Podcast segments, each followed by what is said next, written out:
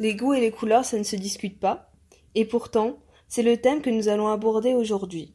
En me promenant dans la ville de Strasbourg, à la place de l'Étoile Bourse, j'ai été surprise par une certaine architecture dans les tons pastels, qui m'a alors poussé à me questionner sur la place de la couleur dans l'architecture et dans l'espace. Face à cette architecture haute en couleurs, nous avons donc interrogé M. Listley, intervenant externe au lycée Le Corbusier pour les DLMA Design d'espace, qui nous dévoile ses impressions face à cette architecture haute en couleurs. Donc je trouve ça étrange. Maintenant, euh, je ne suis pas tout à fait convaincu non plus euh, de, vraiment de l'intérêt de la chose. Je me demande si c'est pas une idée, euh, une idée un peu simple. Je trouve que c'est plutôt un concept parce que je ne, voilà, je n'ai pas la, la difficulté de ce monochrome, c'est que ça, ça atténue complètement la, la diversité. je trouve que la lumière, le, jeu de le jeu des ombres et ainsi de suite, pour le moment ne, ne fait pas vraiment beaucoup d'effet. C'est-à-dire que je, je, pense que c'est une, une logique dont on risque de se lasser assez rapidement. Pour le moment, elle, est, elle nous est étrangère et l'étrangeté nous intéresse.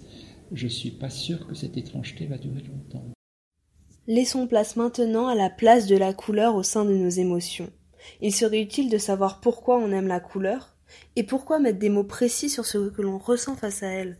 Nous avons ici Elisa, étudiante en design d'espace, qui nous fait part de ses idées personnelles. Je trouve que c'est quelque chose de très important parce que euh, au final c'est ce qui donne l'ambiance de l'espace ou pas que de l'espace. D'été en noir et blanc, ce serait pas intéressant non plus. Du coup, euh, du coup, euh, je trouve que c'est important. Par exemple là on est dans une période de Noël et donc quand tu as plein de couleurs comme ça, ça rajoute une magie de Noël, tu vois. Et du coup c'est important et genre tu la vois de loin la couleur aussi.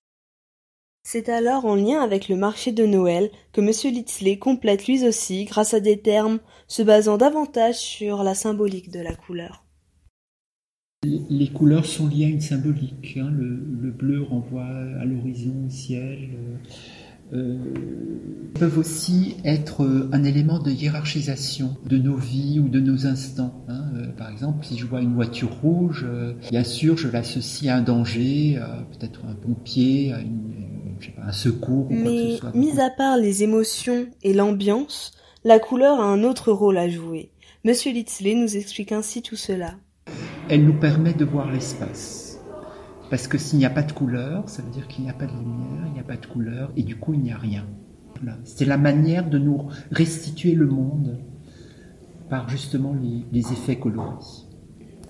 D'ailleurs, beaucoup d'architectes ont beaucoup travaillé. Par exemple, Le Corbusier, il dit tiens, par exemple, le bleu, ça nous fait, euh, ça fait reculer l'espace. Le, brun, ça fait l'avancer, ainsi de suite.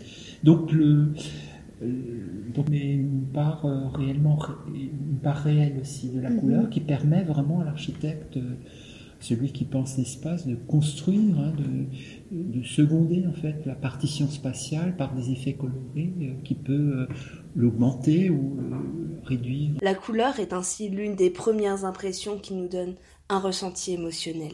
On restitue le monde par la couleur, on y appréhende l'espace, on le hiérarchise et grâce à elle, il y a des couleurs décisives pour une relation spatiale, un réel arc-en-ciel de sentiments colorés. Nous comprenons ainsi l'importance des couleurs,